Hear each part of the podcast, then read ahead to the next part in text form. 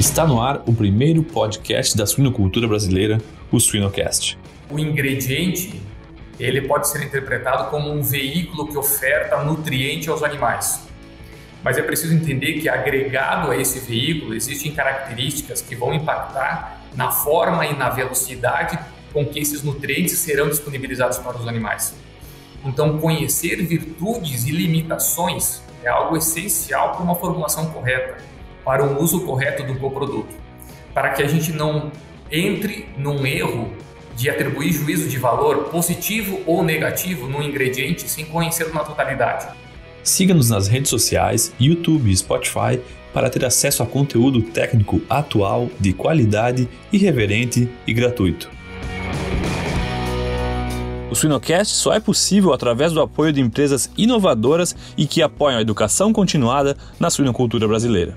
Top Gen, onde você encontra as matrizes mais completas do mercado. A excelência está no nosso DNA. Seva, sempre com você, além da saúde animal. DSM Firmenich, moldando o futuro dos cuidados com suínos. Elanco, alimento e companheirismo enriquecendo vidas. Polinutri, nutrição animal. Juntos, vamos mais longe. Giga, Alta performance sem esforço.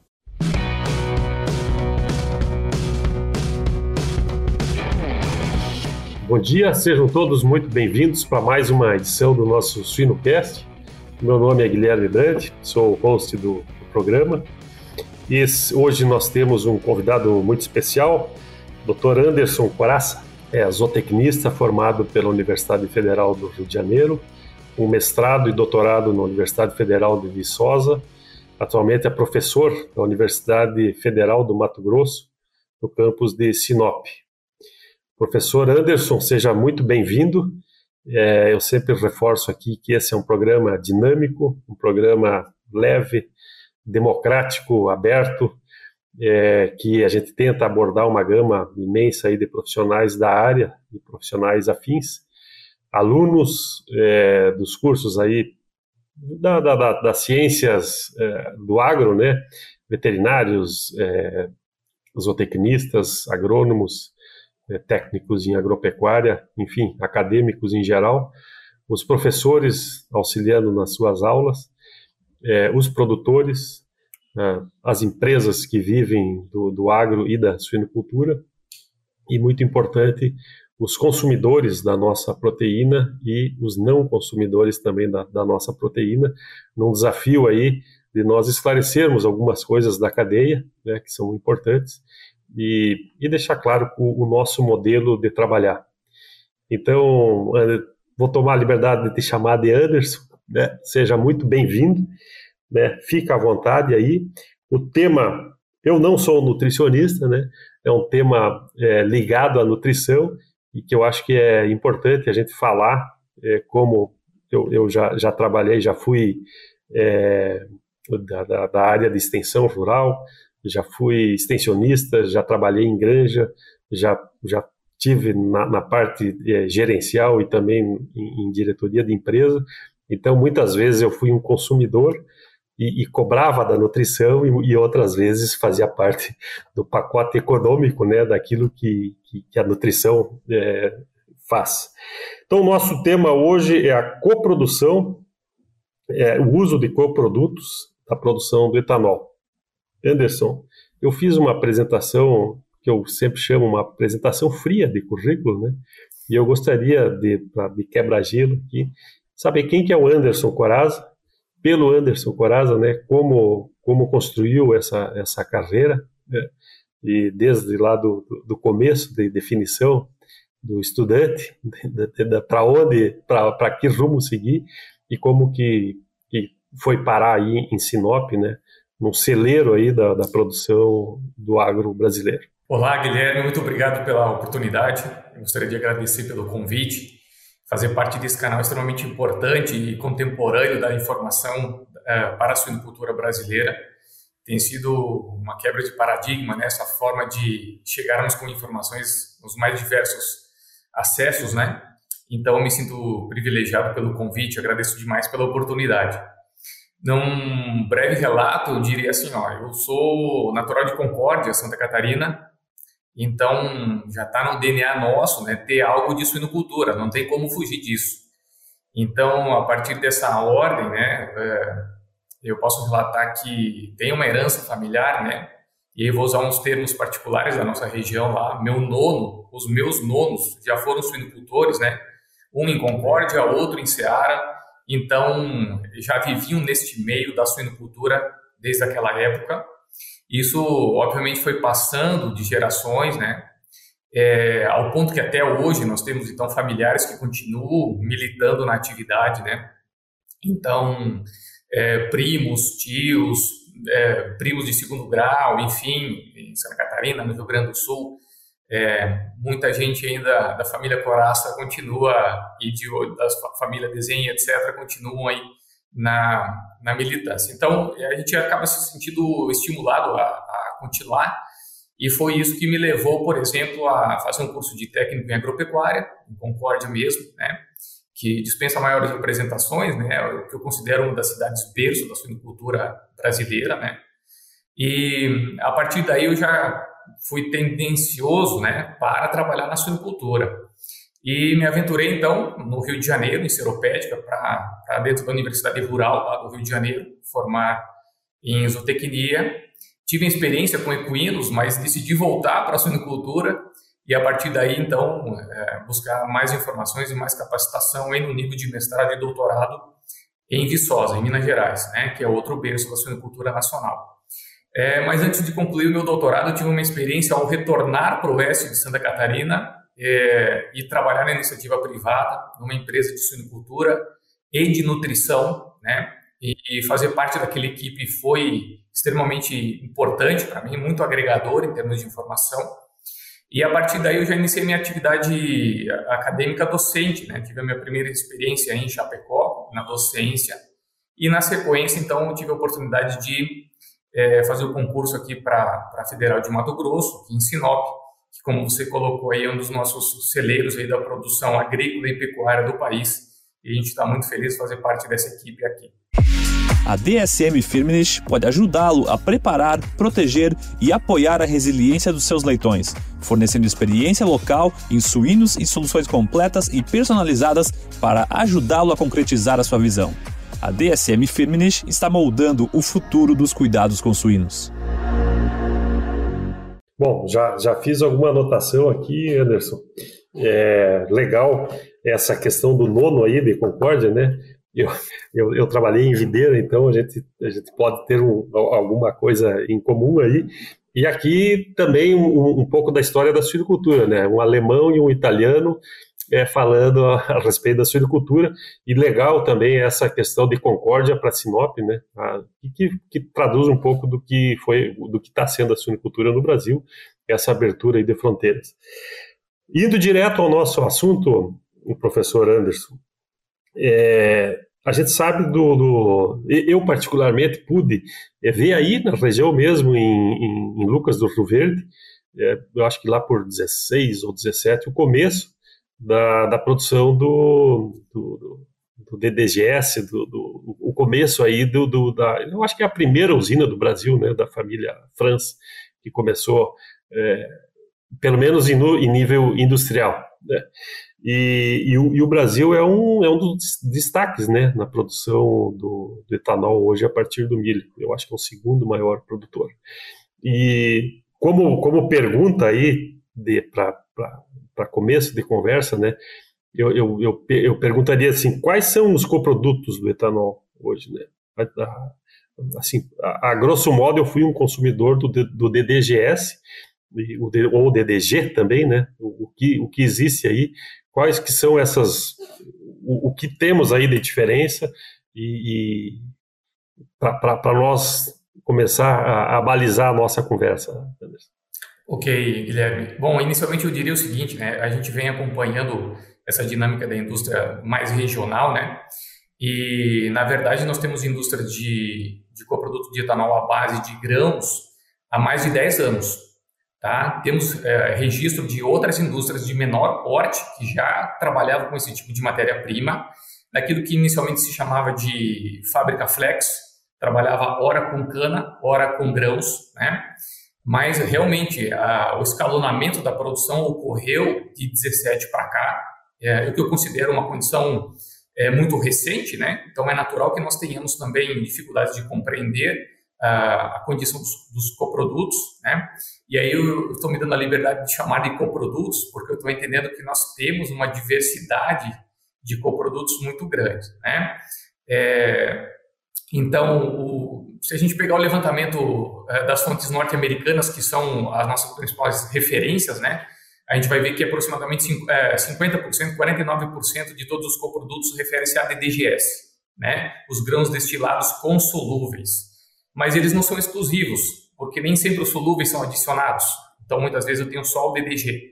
Muitas vezes eu tenho processos diferenciados de separação de frações desses produtos, né? Alguns deles extraindo parte de óleo, então caracterizando produtos com diferentes teores de óleo que vai nos refletir lá na composição final em termos de valor de energia, por exemplo. Temos variações de produtos em que há é, separação durante o processo, né? Da fração de fibra, mesmo antes do processo fermentativo que vai dar origem ao etanol. Então, nós passamos a ter outros produtos com outras denominações. O DDGS é o mais comum, é o mais frequente, mas aqui na academia nós temos uma tendência a tentar não generalizar, né? Porque eu estou entendendo que nós temos fábricas, usinas de perfis diferentes e colocando no mercado produtos diferentes. Se o processo é diferenciado, certamente a composição final nutricional, aquilo que nos interessa, também vai ser distinto.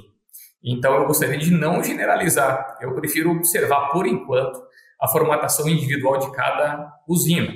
Até porque existem outros detalhes técnicos de processo que a gente pode é, é, demonstrar mais para frente, é, que acabam repercutindo e diferenciando uma usina da outra, né? É, até porque temos também usinas de diferentes portes, né? Eu citei uma primeira usina lá de 2012 que iniciou o processo e são portes diferentes. Então, obviamente, até a questão de controle de qualidade, de padrão de matéria-prima, de processo, tudo isso vai diferenciar o produto final. E é isso que nos, nos chama a atenção, que uh, nos parece, nesse momento, que ainda há uma generalização, né? E, e, mais do que isso, eu chamaria a atenção de que o nosso coproduto também é diferenciado, é diferente dos coprodutos norte-americanos. Algumas pesquisas, alguns estudos iniciais já vêm demonstrando isso, que o perfil nutricional é diferente nosso do norte-americano. Então, um uma da, dos pontos de inquietação nossa é devemos utilizar a matriz nutricional dos coprodutos norte-americanos nos nossos coprodutos aqui? Será que o processo é exatamente igual? Será que a matéria-prima é exatamente igual? Então, esse é um ponto de inquietação em que a gente vem trabalhando nos, nos últimos anos, né? E continuamos nessa linha. De, deixa eu fazer um, uma, agora uma pergunta é, específica em relação aí, a, a isso. É, como, como eu te falei, eu trabalhando no campo, tinha aquela questão da, da, da eterna briga do, do, do, contra os nutricionistas, né? Que é uma briga que depois que a gente adquire algum cabelo branco, a gente vê, pô, o, o fim da cadeia é único, né? Não, é, é uma, é uma, é uma coprodução, vamos dizer assim, vamos usar o coproduto aí, né? todos, todos estamos juntos. E, e eu, eu, eu, eu sou casado com uma pessoa que trabalha com qualidade de, de, de rações, né? então não tem escapatória. Nessa, nessa garantia é, do produto, é, é, mal, mal comparando aí ao milho, milho, milho, milho mesmo. Né? Nós temos aí diferenças de, de, de, genética, né? Eu, depois eu quero perguntar a questão da micotoxina, né? Que é, um, que é uma, uma, pergunta, mas vamos deixar a micotoxina para depois. Vamos primeiro produzir o, o, o coproduto, né? É, em relação aí essas diferenças, né? Eu, te, eu devo ter alguma diferença em relação à, à genética do milho ou aonde que ele está sendo produzido, né?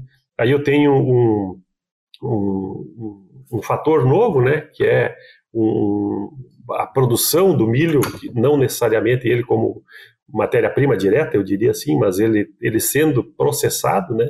Então, o, aonde que entra as questões aí do próprio processamento, né, do uso ou não do, do solúvel, e também o, aquilo que é, como que ele é processado, né, o, o calor ou o, o processo em si para essa obtenção do, do, produto final, né? Deve ter uma variabilidade muito grande, né? Eu acho que é isso que nós estamos falando, né? Sim, Guilherme, o que eu tento me referir diz respeito à, à condição de que sim, haverá é, lotes muito distintos de milho com relação à sua qualidade, suas virtudes e suas limitações, né? Então, vou parafrasear um, um, um, um discurso aqui do professor Rostanho, né, de Viçosa, que falava assim, ó, não tem como fazer milagre, entra lixo, sai lixo. Entra coisa Sim. boa, sai coisa boa. Então, por melhor que seja o processo, isso está diretamente amarrado à qualidade da matéria-prima. Então, eu me refiro que possivelmente, né, é, algumas indústrias serão mais criteriosas na compra, na aquisição e na entrada dessa matéria-prima. Né? E isso vai se refletir lá no final no tema que você já tocou. É, é, mas os processos visam é, principalmente, e o, e o interesse principal da indústria é a produção do etanol. Então, maximizar a extração do amido para a produção do etanol é o carro-chefe. Né? Por isso a denominação de coproduto. Coproduto o mesmo. principal não, não é o DDGS ou os DDGS, e sim o etanol. Então, tudo que se faz, ou quase tudo que se faz, prioriza a condição da produção do etanol. É ele o produto principal, é quem viabiliza a usina propriamente dita. Né? E nós, como consumidores secundários da indústria, vamos uh, colher o que esse processo está sendo priorizado lá na indústria. Então, quando eu falo de, de, de mudança de processo, de diferença de processo, a gente tem que levar em, mente que esse grão é submetido, por exemplo, a um processo de moagem inicial, né? E, e, e eu estou falando de grãos, né? E a gente nem está tocando na possibilidade de usar outros grãos, né? Como a gente aqui em algumas regiões do país tem a possibilidade de usar sorgo, por exemplo, né? Como matéria-prima. Mas se nós restringirmos ao, ao milho propriamente dito, a, a, gente vai observar que, por exemplo, existem variações já no primeiro processo, que é o processo de moagem. Só que o tamanho de partícula é o mesmo entre todas as usinas? Num levantamento que nós fizemos inicial aqui, nos diz que não, que o tamanho de partícula está refletido lá no coproduto de maneira diferenciada. E nós sabemos que, por exemplo, lá no processo de digestão e absorção, isso tem um impacto, né? É, a gente vai falar de temperaturas de, de processamento, né? E dentro do, do, das temperaturas que são demandadas para a produção do etanol, a gente tem a presença é, de cepas distintas de Saccharomyces cerevisiae, que é a levedura principal, né? Será que todas as cepas vão manifestar da mesma forma, vão ser eficientes da mesma forma? A possibilidade de estar utilizando aditivos diferenciados, né? Existem usinas que usam, por exemplo, fitases dentro do processo fermentativo. Para quê? Para tentar extrair o máximo de amido que tiver, o máximo de energia e de aminoácido, né? Que a gente sabe que a fitase tem essa virtude também, para tentar maximizar o combustível para as levedoras e a partir disso ter o processo de produção de etanol otimizado. E isso vai se refletir lá no final do, produto. Né? Então, quando a gente pensa entre as virtudes desses, desses coprodutos, a gente está falando, por exemplo, em fósforo, uma redução expressiva de fósforo fítico, né? É, essa é uma das grandes virtudes do, do produto. A gente tem é, comparativos demonstrando que a redução é maior de cinco, do que 50 pontos percentuais, 50% no valor de fósforo fítico. Né? E a gente sabe o quanto o fósforo é discutido dentro da nutrição, da formulação. Né? Então, a possibilidade de utilizar uma outra fonte com um fósforo mais é, disponível e também mais digestível, né? porque também se reflete lá nos valores de maior digestibilidade de fósforo, é o que algumas usinas podem nos oferecer e outras talvez não. Né? O certo. que impacta é que muitas vezes o acesso a essa informação não chega para o nutricionista, ele vai ter o produto final e aí a gente precisa conhecê-lo é, na íntegra, né? conhecer a, a, composição do produto que vai ser utilizado lá no final. Certo. Hoje, é, eu, no, há uns 15 dias eu, eu tive em Dourados e, e, lá também tem, tem usinas. Né? Hoje nós estamos fal falando em quantas usinas, não sei se é um número assim tão expressivo, né? Mas qual que é o, a representatividade hoje e para que rumo que a gente está tomando, considerando aí biocombustível, as, as, as, as questões aí da, da, da, das alternativas, né, como combustível. É, qual, qual, que é o futuro aí, Anderson, se a gente puder colocar uma bola de cristal? Olha, é difícil fazer previsão, né? Mas é, as fontes que nós consultamos, é, que muitas delas são informações oficiais, né, de governo, por exemplo, é, nos dão ordem de que nós teremos hoje é, no Brasil entre 22 a 24 usinas de etanol, tá? A base de milho, ok? A base de grãos de cereais de forma geral. Esse número possivelmente em questão de horas ou em dias vai se alterar, né? Porque a projeção da empresa de pesquisa energética brasileira dá ordem que dentro de 10 anos nós vamos alcançar um número de 58 usinas. Então, se a previsão se confirmar, nós continuaremos tendo um grande volume de, de etanol de grão sendo produzido. E é interessante que se diga, né, é, essa mudança repentina, porque durante muito tempo se questionou a viabilidade do uso de grãos, né, para a produção de etanol, né, porque até então só a cana Sim. era viável. E aí a gente chegou aqui no Mato Grosso a momentos em ter, em ter que ter milho a 10 reais a saca, 8 reais a saca, né? É bem verdade que depois, abruptamente, num, num, passado recente, isso mudou de cenário, mas o fato é que as projeções também nos sugerem de que hoje o Mato Grosso, o maior produtor de, de, de milho do Brasil, né, mais do que duas vezes o segundo colocado, que é o estado do Paraná. A projeção aqui é que haja um aumento de aproximadamente hoje 50 milhões de toneladas para 80 milhões de toneladas dentro de 10 anos. Então, nós vamos entender que haverá uma oferta maior ainda de, de grãos, né? E naturalmente haverá maior disponibilidade de coprodutos, de DDGS e afins, né? Então, se hoje nós representamos aí 10% do que o mercado americano produz, mas o mercado americano, né, segundo o último levantamento, disponibiliza 199 usinas. Nós temos aqui um pouco mais de 20 usinas, tá? É, não sei se nós vamos chegar na, nas 199 usinas, mas o fato é que sim, vamos crescer, pelo menos esse é o cenário que se imagina. E esse relato que você deu é sinal disso, né?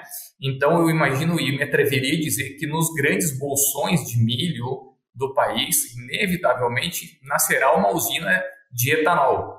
E aí, naturalmente, haverá disponibilidade de coprodutos para alimentação animal. Sim. De, de, deixa, eu, deixa eu fazer.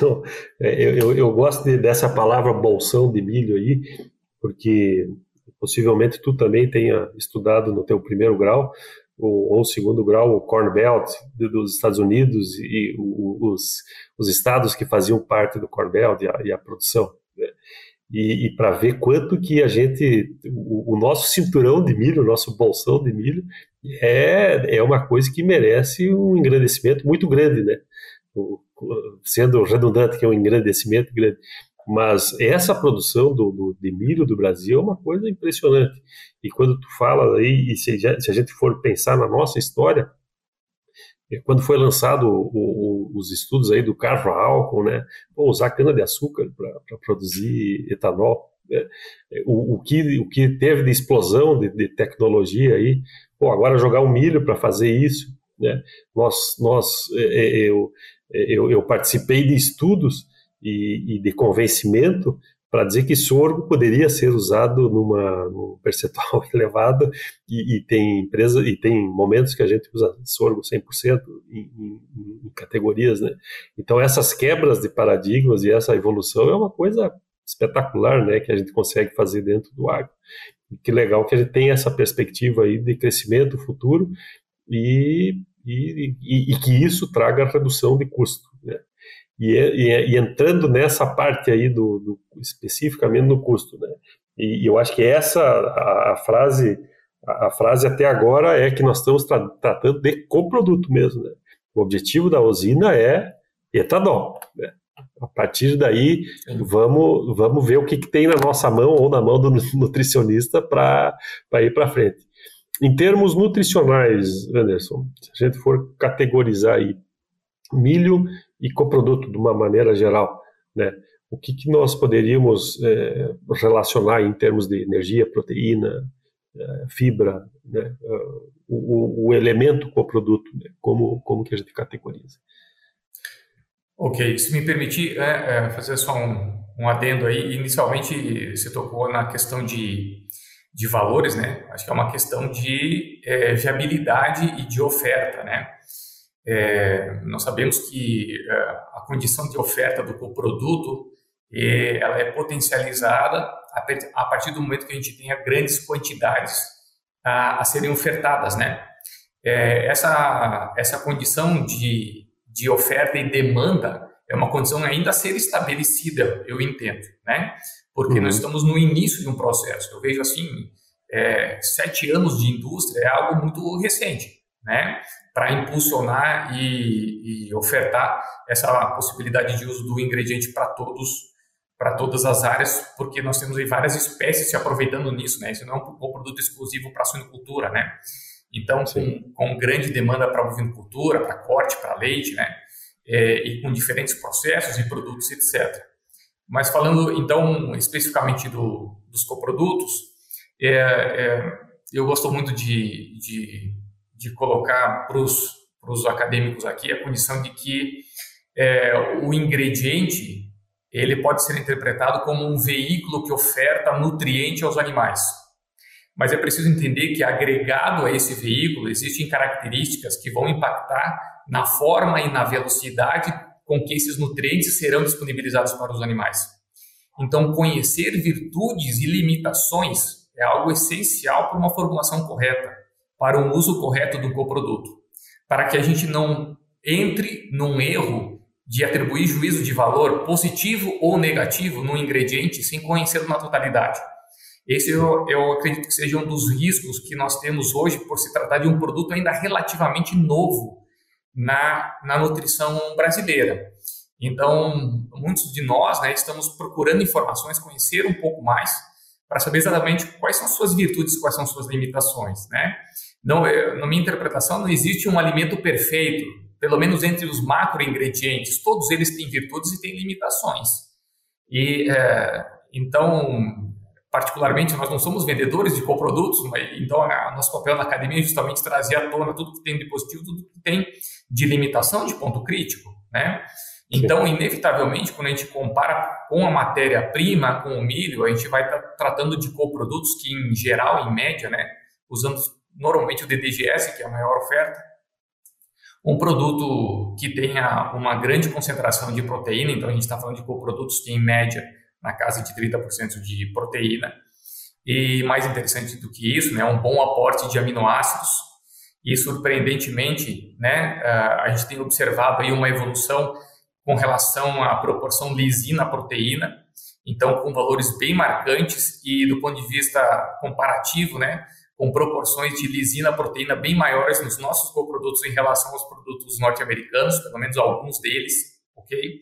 Então eu, eu, acredito que essa é uma das grandes virtudes, né, ter um, um além de ter proteína, temos um perfil de maior concentração de um dos maiores aminoácidos mais importantes aí, né, nos primeiros limitantes nas dietas, né? é, inevitavelmente a gente tem que falar de que, apesar de não ter carboidrato nesse coproduto, ter uma, uma fração de carboidrato menor em comparação ao milho, ele nos permite um grande aporte de energia, né? Então nós temos coprodutos com valores de energia igual ou superior ao milho. Eu estou falando para suínos aí na ordem de 3.300, 3.400 quilocalorias, né? Apesar da variabilidade que há entre as usinas, a gente está falando de valores bem expressivos, né? E essa energia é, tem uma característica diferenciada do milho, que não é a partir de carboidrato, é a partir principalmente de lipídio e de proteína. Então, então estamos falando de produtos que têm aí de 6 até 12% de extrato etéreo de lipídios na sua constituição, e isso nos sugere uma dinâmica diferente de energia, ok? É claro que, mais uma vez, né, varia de indústria para indústria, mas a gente vai ter um aporte interessante de energia é, o que nos permite, no momento da formulação, não só pensar no coproduto como um substituto do farelo de soja, mas pensar como substituto, obviamente, do milho também. Então, ele se viabiliza por essa condição. Eu, eu volto a frisar mais um dos pontos marcantes, que é a questão do fósforo. Né? A gente está falando de um dos elementos mais custosos da dieta. Então, a possibilidade de termos uma fonte de fósforo é, com maior eh, disponibilidade e digestibilidade, é um trunfo desses coprodutos, né? o processo fermentativo nos permite isso. Temos no interior desse produto uma fração de proteína de levedura, porque boa parte das leveduras se apresentam no produto final, permanecem no produto final, né? então também trazem um perfil de aminoácidos interessantes. Né? Nós poderíamos citar ainda a questão do perfil de ácidos graxos, quando a gente pensar na possibilidade de que é possível fazer com que o animal deposite um perfil de ácido graxo muito próximo daquilo que ele consome, né? Essa é uma característica dos animais monogástricos. Então, um enriquecimento da carne, dos tecidos e eventualmente do leite da porca, com maiores teores de ácido linoleico e linolênico, né, precursores lá da família ômega 3 e ômega 6, eles são mais um trunfo desse coproduto, que trazem à tona uhum. um perfil de ácido graxo mais próximo daquele de origem vegetal, certo? Então é também de alguma forma um enriquecedor de perfil de produtos cárnicos no final, tá? É, e aí eu vou colocar um, um viés, né, que é a questão dos carboidratos fibrosos, que nós poderíamos colocar essa, essa condição tanto como, como ponto positivo quanto como ponto negativo. Por que eu estou me referindo a ponto positivo? Porque eu sou um daqueles é, é, que são partidários ao uso de fontes fibrosas para dietas de porcas em gestação. E eu vejo uma grande oportunidade ainda, me parece um pouco explorado, no uso desses coprodutos. Né? Eu estou falando aí, fazendo um paralelo numérico aí, a substituir milho que tem é, 14, 15% de FDM por um produto que tem 60% de FDM. Então, um trunfo para tudo aquilo que a gente entende que é o papel da fibra na gestante, na porca gestante, né? na questão de saciedade, na questão de bem-estar, que são temas recorrentes agora, né? É, na questão da preparação dessa fêmea gestante para o período de lactação. Então, vejo que é uma oportunidade ainda pouco explorada e que possivelmente é, no futuro breve a gente deve encontrar mais, mais pontos como esse. Então, esses uhum. eu, eu considero os principais pontos positivos do uso dos coprodutos. Certo. Fazendo um, um, Bom, primeiro uma pergunta aqui. Essa questão dos aminoácidos, da, da, dos, da diferenciação de aminoácido com, o americano, com, as, com as usinas ou com o produto americano, tem, é, qual que seria a, a razão? Assim, tem, tem alguma explicação? É, é, é, difícil a gente colocar isso de maneira absoluta, né? E de é. maneira direta, mas é possível que tenha vinculação, vinculação com matéria-prima, com característica de matéria-prima. E também eu, eu me atreveria a dizer que uma das grandes razões é, é o perfil das nossas usinas. As nossas usinas são novas, o processo é novo, então temos processos bastante modernos sendo utilizados no Brasil. Então isso pode otimizar é, a permanência dos aminoácidos íntegros no produto final. Então é uma das razões que eu estou levantando que, que pode ser que ajudem a gente a entender porque é, essa riqueza maior de aminoácidos nos nossos coprodutos, né? Eu, claro, estou falando na proporcionalidade da proteína como um todo. Então, Sim. possivelmente seja essa uma das razões. Legal.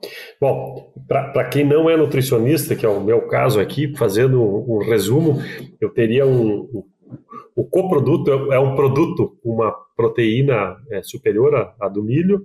Essa questão dos, dos aminoácidos é, que seria uma, uma parte interessante, energia num, numa, num, num, ponto praticamente de igualdade aí, a questão interessante aí do fósforo e dos ácidos, gra, dos ácidos graxos, e esse esse brinde, vamos dizer, em relação à fibra, né, a, a possibilidade de tu ter uma, uma ração mais mais fibrosa, especi, especialmente para a questão de, de no, no, período de gestação.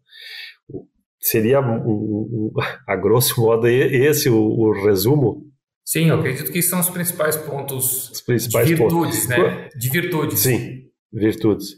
E, e, o que que eu... Bom, eu, eu tô com a minha pergunta lá da micotoxina para depois, né? O, o que que seria... Quais... É, eu fiquei interessado aqui nessa questão do ácido graxo. O, o que que nós temos de estudo aí em relação a isso? Qual, qual que seria é, ele, ele, pode ser, quer dizer, ele tem a, a vantagem, as vantagens, né? Mas nós temos estudos aí em relação à qualidade ou a peso de leitão desmamado é, em, em, estudos comparativos. Com a utilização de DDGS? Isso. São, são poucos os trabalhos que, que versam especificamente É, é difícil fazer, tema, né? né? Porque a usina a matéria-prima é difícil né, de, de, de separar. Brasileiros, estudos brasileiros eu desconheço certo? certo? Então, se a gente tiver, é possivelmente com o uso de coproduto é, norte-americano ou europeu, né? Certo. Mas o que a gente imagina que, por exemplo, o ácido linolênico, é, da família ômega 3, né, ajuda de maneira expressiva na produção de imunoglobulinas. Então, a gente Sim. poderia ter uma melhoria de, de sanidade dos leitões, né, agregando valor, por exemplo, ao colostro inicialmente, e a partir disso a gente ter um, um, um viés positivo no uso desses coprodutos lá na lactação. E, e, qual que é a inclusão do, do, nas diferentes fases aí? Esse é um, um, um, ponto interessante de questionamento, né? Porque diversos trabalhos são produzidos, né? Mais uma vez com base na literatura americana, né? Com uma diversidade grande de orientações, né? Mas é o que a gente está observando. Antes de pensar uh, nas inclusões, é interessante a gente ponderar de que as inclusões são balizadas a partir de pontos é, de limitação, né, ou de pontos críticos. Né? Então, Sim. eu falei um monte de pontos positivos, mas nós não podemos esquecer que existem limitações. Né? A própria questão da fibra, ele é um ponto positivo, mas inevitavelmente vai ter um viés negativo, que é o fato da influência da fibra, né, dos, dos PNAs principalmente, aí, sobre a digestibilidade, inclusive dos aminoácidos. Então, nós vamos Sim. aumentar a quantidade, mas podemos perder a digestibilidade dos aminoácidos. Tá? Então, a gente está falando genericamente, de inclusões é, de, da ordem de até 10% na lactação, de até 10% em dietas de creche, né? E chegando a, a balizadores na ordem de 30% na terminação. E lá na gestação, a possibilidade de uso de até 30 ou mais por cento, 40, 50%. Algumas sugestões aí são mais uh, audaciosas, eu diria assim, né? Sugerindo o uso de até 50% de inclusão em dietas de gestação, porque aí a gente sabe que a demanda por proteína é menor, né? A fêmea está numa condição mais restritiva do ponto de vista energético, então permitiria um nível maior de inclusão. Isso que a gente poderia generalizar, né? É bem verdade que existem alguns coprodutos cujo teor de fibra possivelmente são menores, então naturalmente as inclusões tendem a ser maiores, né? A perda de digestibilidade dos aminoácidos é menor, né? É um produto de inclusão que nos sugere umas inclusões maiores. Isso pode acontecer também. Vamos, vamos para os pontos negativos e, e a, e, a, minha pergunta a respeito aí de, de micotoxinas, né? É uma pergunta genera, generalista aí, mas é uma curiosidade, né, em relação a esse ponto da, da micotoxina. Sim, é um questionamento recorrente, né?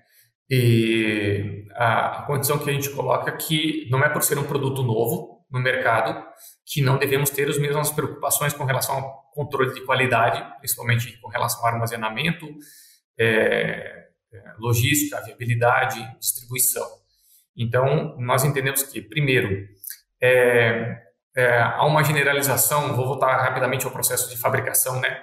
De que tudo que está no milho, quando a gente pensar no coproduto final, ele vai ser multiplicado por três porque a gente está tirando dois terços da composição do grão, que é a fração do endosperma, a fração do amido.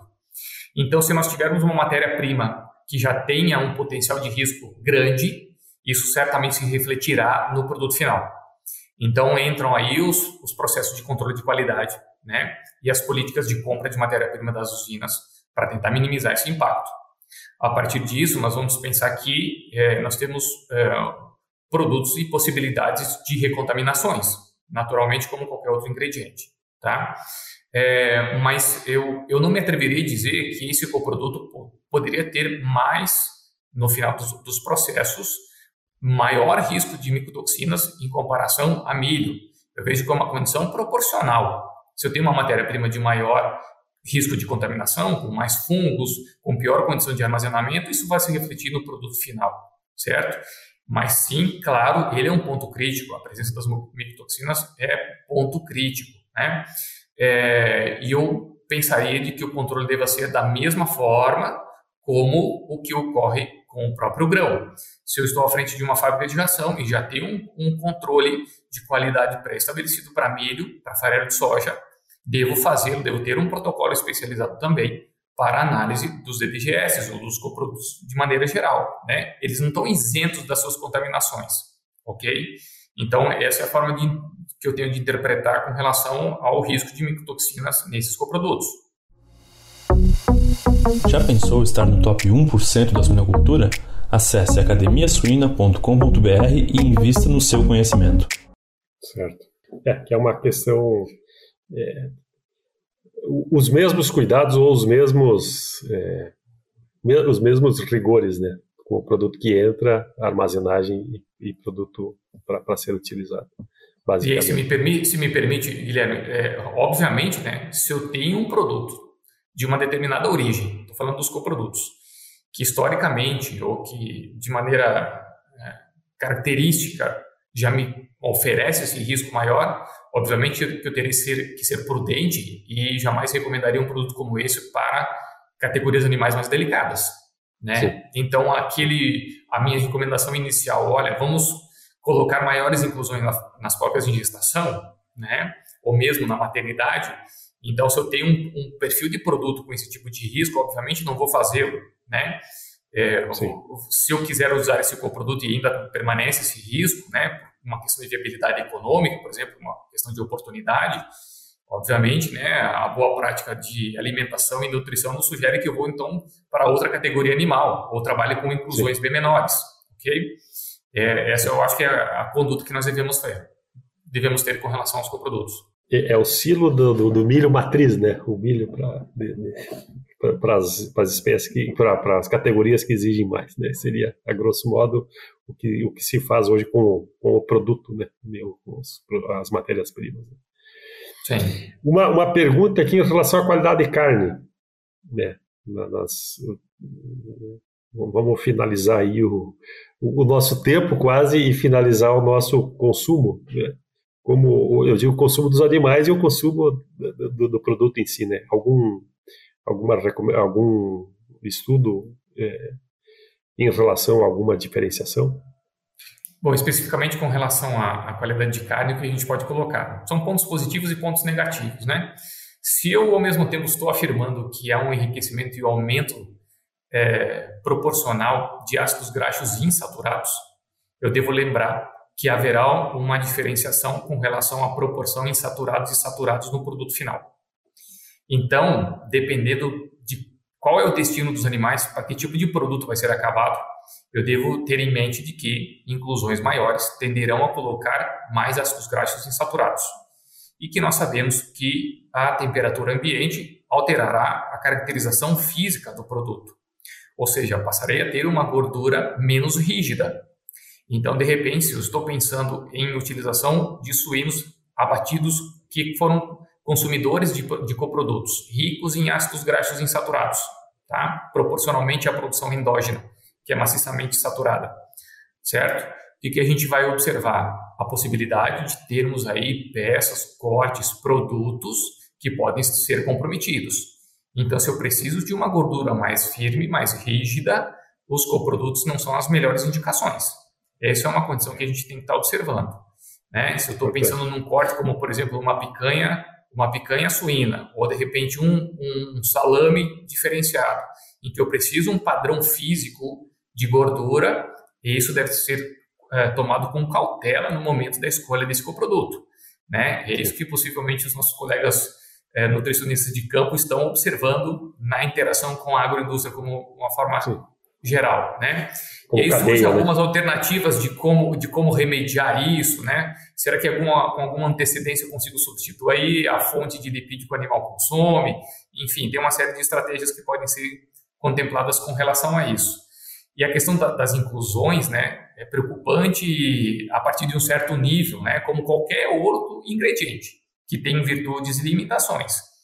É, a proporção, por exemplo, de aminoácidos de cadeia ramificada, isodeucina, leucina e valina, é outro, um dos pontos de atenção também. Porque é, nós sabemos que a, a, proporção desses aminoácidos do milho é diferente do que do farelo de soja. E quando eu penso nos coprodutos como substitutos inicialmente do farelo de soja, eu estou substituindo um perfil de ácido graxo, perdão, um perfil de aminoácidos por outro perfil de aminoácidos certo? O aumento de leucina pode ser até 2,5 vezes maior nos coprodutos em relação ao farelo de soja. Que repercussão isso tem no final?